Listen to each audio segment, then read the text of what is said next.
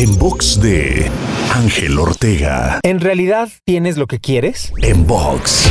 Hay distintos tipos de personas cuando hacemos una relación entre lo que quieren, lo que necesitan y lo que trabajan o merecen. Puede haber personas que quieren más de lo que necesitan, pero también merecen más de lo que quieren. Hay otras personas que necesitan más de lo que quieren y que quieren más de lo que merecen. Así podríamos seguir generando combinaciones entre estas tres variables. Pero lo importante es descubrir que en la vida tienes lo que trabajas, lo que mereces y no lo que quieres o lo que necesitas. Así es que enfócate en esa parte de la ecuación y tus resultados cambiarán drásticamente. Te invito a seguirme en Spotify, iTunes, Deezer, Google Podcast y más. Me encuentras como Ángel Te Inspira.